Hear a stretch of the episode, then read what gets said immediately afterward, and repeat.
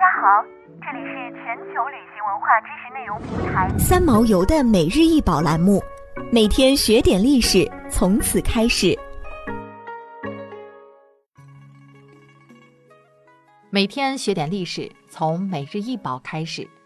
今天给大家介绍的是公牛祭祀金盘，直径长十四点六厘米，高三厘米，重两千八百九十三克，为黄金材质。酒碗上是有六头公牛浮雕，它们有着方正的脑袋和棱角分明但结实的形状，但肋骨和牛体的造型格外突出。据推测，在最初的时候，酒碗的中央镶嵌了一块宝石。而宝石的一侧还有新月造型的宝石点缀，现收藏于大英博物馆。这种祭祀金盘俗称菲阿勒，是阿契美尼德帝国影响之下的古波斯风格的典型器物，与贵族生活密切相关。祭祀金盘源于神之崇拜，阿波罗神庙被希腊人视为世界中心所在，除了敬拜阿波罗外。人们也想得到这位神之的启示，有一种德尔菲神谕应运而生。德尔菲的阿波罗神庙最初每年只举行一次请神谕的活动，后来需求越来越大，改成每月一次，定在阿波罗当地居住的九个月的每个月的七号。再后来，前来拜访的人熙熙攘攘，就不定期了。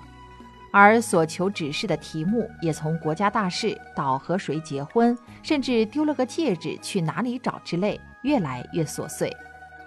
在神谕时，古希腊一个名叫皮提亚的成年妇女自称是特尔菲城神的使者，代表太阳神阿波罗讲话。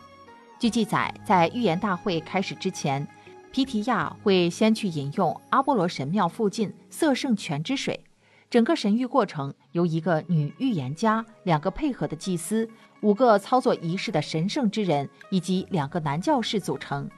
之后，他们会前往地下密室。这个地下密室有一道地裂缝。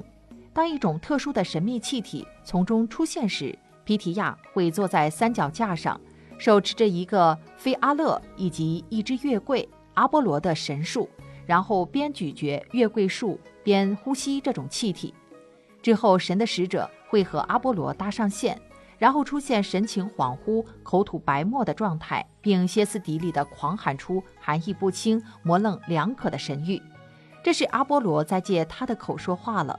这时，旁边的男教士会负责翻译出来神谕中的意思，并用含糊的六音部诗句告诉给前来求神谕的人。想要鉴赏国宝高清大图，欢迎下载三毛游 App，更多宝贝等着您。